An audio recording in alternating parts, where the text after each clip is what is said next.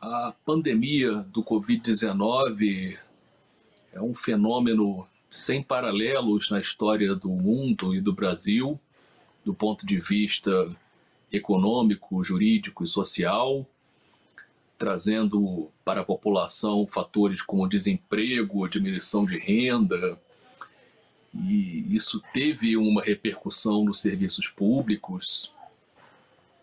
Alguns prestadores tiveram a repercussão do índice inflacionário que foi o IGPM, que foi o índice artificial que traduziu bens como commodities na faixa de 25%. E no caso do Metro Rio, o termo aditivo celebrado com o Estado do Rio, concedente, de fato previa a aplicação do índice inflacionário do IGPM para a correção, para a revisão do contrato da tarifa com, com o servidor final, com o consumidor final. Mas o fato é que esse índice se mostra excessivamente oneroso, na faixa dos 25%. E por esse motivo o Ministério Público expediu uma recomendação ao Metrô Rio no sentido de que se abstivesse de aplicar esse índice pela sua excessiva onerosidade, tendo em vista também a boa-fé objetiva, os deveres de conduta das partes, a igualdade de prestações, a necessária isonomia nas contratações. E a Metro Rio, isso na semana do dia 11 de maio de 2021, aplicou um índice intermediário, elevando a passagem do metrô de R$ 5,00 para R$ 5,80. Eles não chegaram a aplicar o IGPM na sua integralidade, mas deram um aumento que foi quase equivalente ao aumento do IGPM. E em seguida, o Ministério Público do Rio, através da Quinta Promotoria do Consumidor e do Contribuinte, ingressou com uma ação civil pública visando corrigir essa distorção do mercado com o objetivo de reduzir essa tarifa para um outro índice inflacionário que é mais condizente com a situação da população e que reflete mais as variações da, da remuneração, tendo em vista a modicidade do serviço público, sobretudo da sua remuneração, que é o IPCA do período, a fim de que a tarifa fosse fixada em R$ 5,20, pedindo ainda a indenização da Metro Rio pelos danos morais coletivos arbitrados em um milhão de reais. A ação judicial foi distribuída para a terceira vara empresarial da capital, que entendeu não ser cabível a medida liminar em cognição suária, até entendeu que o Ministério Público tem essa função institucional de proteger o consumidor mas verificou um viés mais empresarial na questão, no sentido da preservação da empresa, e por esse motivo negou a liminar. Aí a questão está em análise no momento de interposição de recurso de agravo de instrumento. Houve uma recomendação que foi expedida já no bojo de um inquérito civil sobre o tema. Houve representações de deputados estaduais, houve reclamações de consumidores vários movimentos sociais acompanharam o tema, e de fato, se nós levarmos em conta o artigo 6, inciso 5 do Código de Defesa do Consumidor, que fala sobre a revisão dos contratos, esse dispositivo é incutido dentre os direitos básicos do consumidor e pode envolver tanto um fato imprevisível como até mesmo um fato previsível. Mas mesmo assim, aplicar um índice para um reajuste de 80 centavos numa passagem unitária é um ônus excessivo para a população. E o Ministério Público está atento à defesa dos direitos do consumidor e do contribuinte. Por esse motivo, se manifestou e ingressou com esse importante remédio judicial para corrigir essa falha do mercado.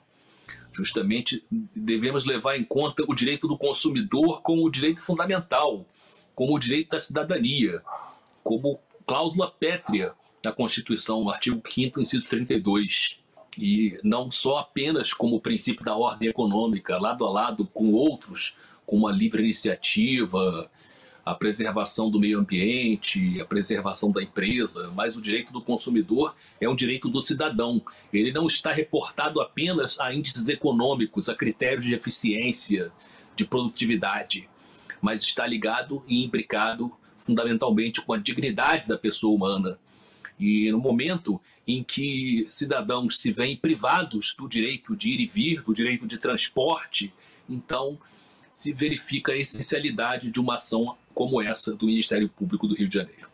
Há uma indenização em caráter coletivo a ser revertida para o Fundo Especial de Manutenção dos Interesses Lesados, uma indenização fluida, que é uma indenização que visa reparar os interesses da coletividade, tendo em vista o dano moral coletivo, ou para alguns o dano social, tendo em vista a ofensa a valores titularizados não por um, não por dois, não por três cidadãos, mas por a coletividade como um todo, considerada em si como merecedora de tutela pelo ordenamento civil constitucional brasileiro.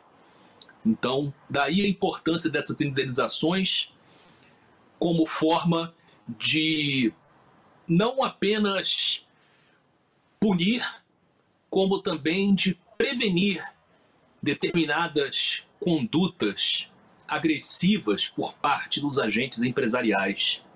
E daí a importante e belíssima função do direito do consumidor, no sentido corretivo no mercado.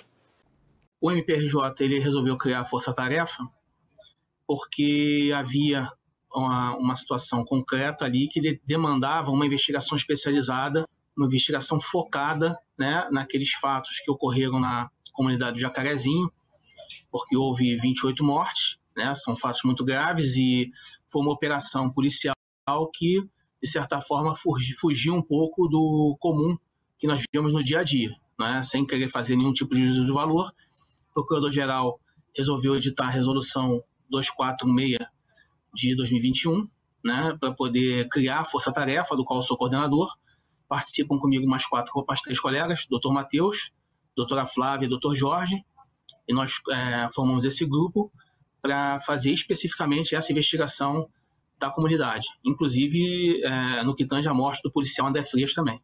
Olha, a nossa principal função é apurar né, o que de fato ocorreu ali no dia 6 de maio. É, apurar se houve algum episódio de execução ou se os policiais é, alvejar aquelas pessoas e matar aquelas pessoas em legítima defesa, né? para defender a sua própria vida, uma vez que eles estavam ali cumprindo ordem judicial, mandados de busca e apreensão e mandados de prisão. Então nós vamos investigar especificamente esses fatos, saber o que aconteceu, se houve alguma hipótese de execução, é apurar a morte do policial André Frias também, no bojo dessa investigação. Nós vamos apurar cinco tentativas de homicídio contra policiais, duas tentativas de homicídio contra passageiros do metrô, e vamos também apurar, eventualmente, né, as denúncias de tortura de alguns presos. Bom, é, a Força Tarefa ela se distingue de um grupo especializado porque o grupo ele tem continuidade, como é o GAECO, é um grupo continuado, ele continua investigando independ... É, todos os fatos que chegam à sua atribuição e não tem prazo de conclusão é, dos trabalhos. Ele é um grupo fixo. A força-tarefa não, ela tem um prazo de validade, ela, é, ela, é, ela é criada para determinado fato, esse fato tem que ser é, é, provado, esse trabalho tem que ser feito, depois de feito o trabalho é extinta.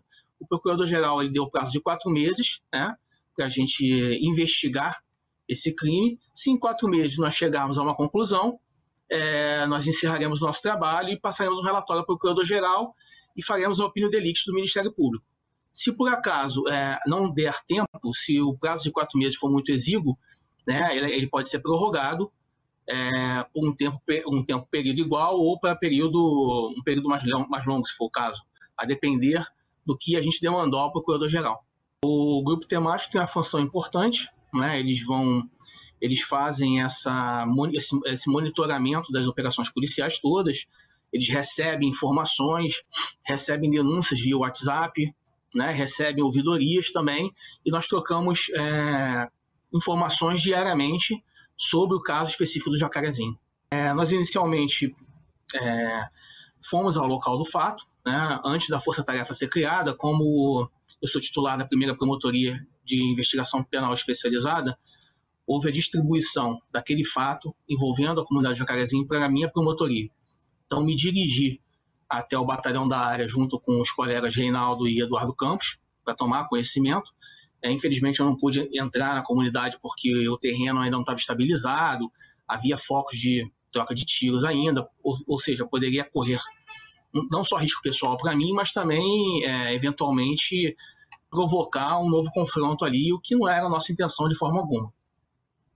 Nós fomos à cidade da polícia, colhemos os primeiros, é, é, as primeiras informações, é, instauramos o PIC imediatamente nós determinamos o, que um médico legista né, do Ministério Público acompanhasse as perícias médico-legais, né, as necrópsias nos corpos daquelas pessoas que vieram a falecer no evento.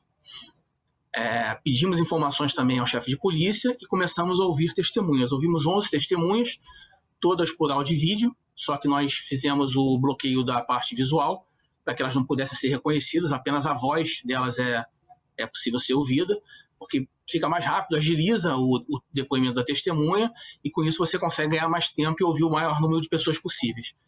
É, no momento nós estamos, é, nós estamos fazendo algumas diligências que são em sigilo, né?